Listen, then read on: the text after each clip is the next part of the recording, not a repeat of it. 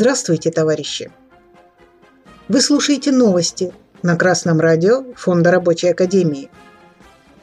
Сегодня в выпуске.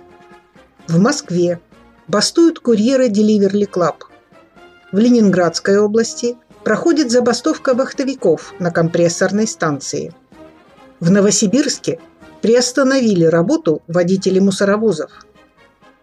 Профсоюз «Курьер» сообщает – Курьеры Delivery Club в Москве не выходят на смены с 22 апреля. После изменения условий оплаты труда их заработок снизился в среднем на 20%. Они требуют вернуть прежние условия. Тут ключевое слово – профсоюз. Объединенные в профсоюз могут бороться за свои интересы. Все, даже те, кто по роду работы отделен от своих товарищей. И, конечно, большая роль тут принадлежит современным средствам связи, мобильной связи. И вот такая связка – боевой профсоюз плюс активные члены профсоюза, да еще и объединенные современной связью, создает условия для борьбы. Вот вам пример борьбы, товарищи рабочие. Успешной борьбы. Хотите жить лучше? Боритесь коллективно. Права не дают, интересы не дарят. Лучшая жизнь всегда результат борьбы трудящихся за свои интересы. А вот другой пример борьбы незаводских рабочих. Забастком сообщает, с 21 апреля вахтовики на компрессорной станции Дивенская в Кингисеппском районе Ленинградской области приостановили работу. Работникам АО «Волгогаз» за март выплатили оклад в 17 тысяч рублей – вместо обычных 65-70 тысяч. Товарищи рабочие, то, что вы начали действовать, защищая свою зарплату, это совершенно верно. Но нужно подумать и о будущем. Важно правильно сформулировать свои требования и организоваться в постоянный профсоюз.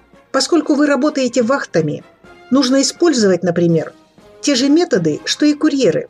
Постоянную связь, Профсоюз для всех вахтовиков. Бастуют и водители мусоровозов. Новосибирск онлайн сообщает о продолжении борьбы водителей мусоровозов в Новосибирске. Забастовку поддерживают 211 сотрудников компании «Экотранс». По словам самих бастующих, сегодня сотрудники вновь собрались в гараже, однако спецтехники на площадке по-прежнему нет – также они отметили, что водители и операторы просидели в гараже все выходные, дожидаясь каких-либо решений от начальства и регионального оператора «Экология Новосибирск». К сожалению, мы пока не знаем, сидят ли товарищи просто так или думают о своих дальнейших действиях. Нужно, крайне нужно использовать время для формирования боевого профсоюза, для выработки требований, подготовки проекта коллективного договора – нынешнее противостояние кончится, а борьба должна быть продолжена. Почему же именно курьеры, вахтовики, водители? В России активны работники распыленных профессий. Сама распыленность заставляет находить способы связи и коллективных действий. Ну а рабочие, работающие прямо в одном цеху, они еще не активны. Они еще как будто спят, еще надеются на хозяина – не надо так делать. Нет у хозяина объективной необходимости повышать зарплату, снижать рабочий день, улучшать условия труда. Ведь рабочие и без того пашут один за двоих. Надо дураком быть, чтобы приплачивать тем, кто пашет и не жалуется. Вот когда увидят они перед собой сплоченный коллектив, готовый бороться, услышат тишину в цехах, мгновенно прозреют. А с вами была Светлана Чурякова с коммунистическим приветом из Печоры.